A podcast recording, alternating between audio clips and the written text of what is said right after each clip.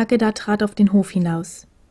Hier unten herrschte noch immer reges Treiben. Offensichtlich waren noch lange nicht alle Schüler ihren neuen Zimmern zugewiesen worden.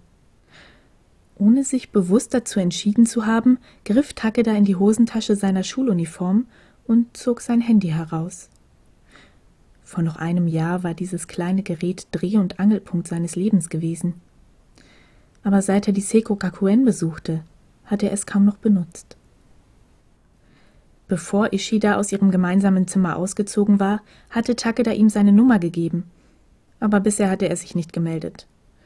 Und auch jetzt verkündete kein Hinweis einen verpassten Anruf oder eine SMS. Am liebsten hätte Takeda Ishida auf der Stelle angerufen und ihm gesagt, dass er sich geirrt hatte, dass sein neuer Mitbewohner ein Verrückter war.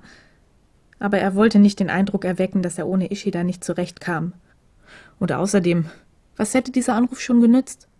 Ishida hätte sich nur unnötige Sorgen gemacht. Also ließ Takeda sein Handy zurück in die Hosentasche gleiten, als jemand hinter ihm seinen Namen rief. Takeda, wohnst du etwa auch hier? Als Takeda den Kopf hob, sah er Hinata, den begabten Mittelschüler aus dem Kendo-Club, der eine ganze Zeit lang zusammen mit Hirakawa trainiert hatte, direkt auf sich zukommen. Doch irgendetwas war anders als sonst. Erst auf den zweiten Blick konnte Takeda sagen, was es war.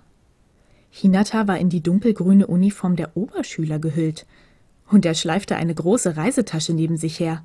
Sag bloß, du ziehst bei uns ein, meinte Takeda überrascht, den Blick auf Hinatas Tasche geheftet. Ja, ich wohne ab heute im Zimmer 101. Mein Mitbewohner heißt Kamui Sakana. Vielleicht kennst du ihn ja. Und ob ich den kenne, gab Takeda zurück. Ein lebendiges Bild von seinem Sitznachbarn mit der Glasbausteinbrille vor dem inneren Auge. Hinata hätte es bei der Zimmerzuteilung sicher schlechter treffen können. Ich wohne direkt nebenan. Schade, dass wir nicht in ein Zimmer gekommen sind.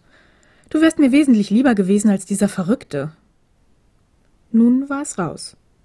Am liebsten hätte Takeda sich auf die Zunge gebissen, aber es war zu spät. Er konnte seine Worte nun nicht mehr zurücknehmen. Doch Hinata schien Takeda für diese vernichtende Kritik seinem neuen Mitbewohner gegenüber keineswegs zu verurteilen. Im Gegenteil, er lächelte leicht, beinahe so, als fühlte er sich geschmeichelt. Was ist das denn für ein Verrückter? fragte er.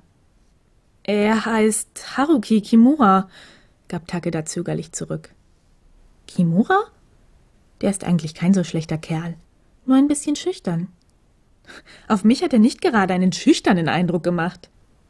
Hinata lachte leicht und packte dann seine Tasche, die er für die Dauer ihres Gesprächs neben sich abgestellt hatte. Wenn du ihn erstmal besser kennst, wirst du verstehen, was ich meine. Kommst du eigentlich wieder zu den Kendo-Club-Treffen, wenn das neue Schuljahr anfängt? Takeda zögerte. Seit seinem leichtsinnigen Duell mit Yamato Kuroi hatte er mit dem Training pausiert. Zuerst nur, um seine Verletzung auszukurieren, aber dann.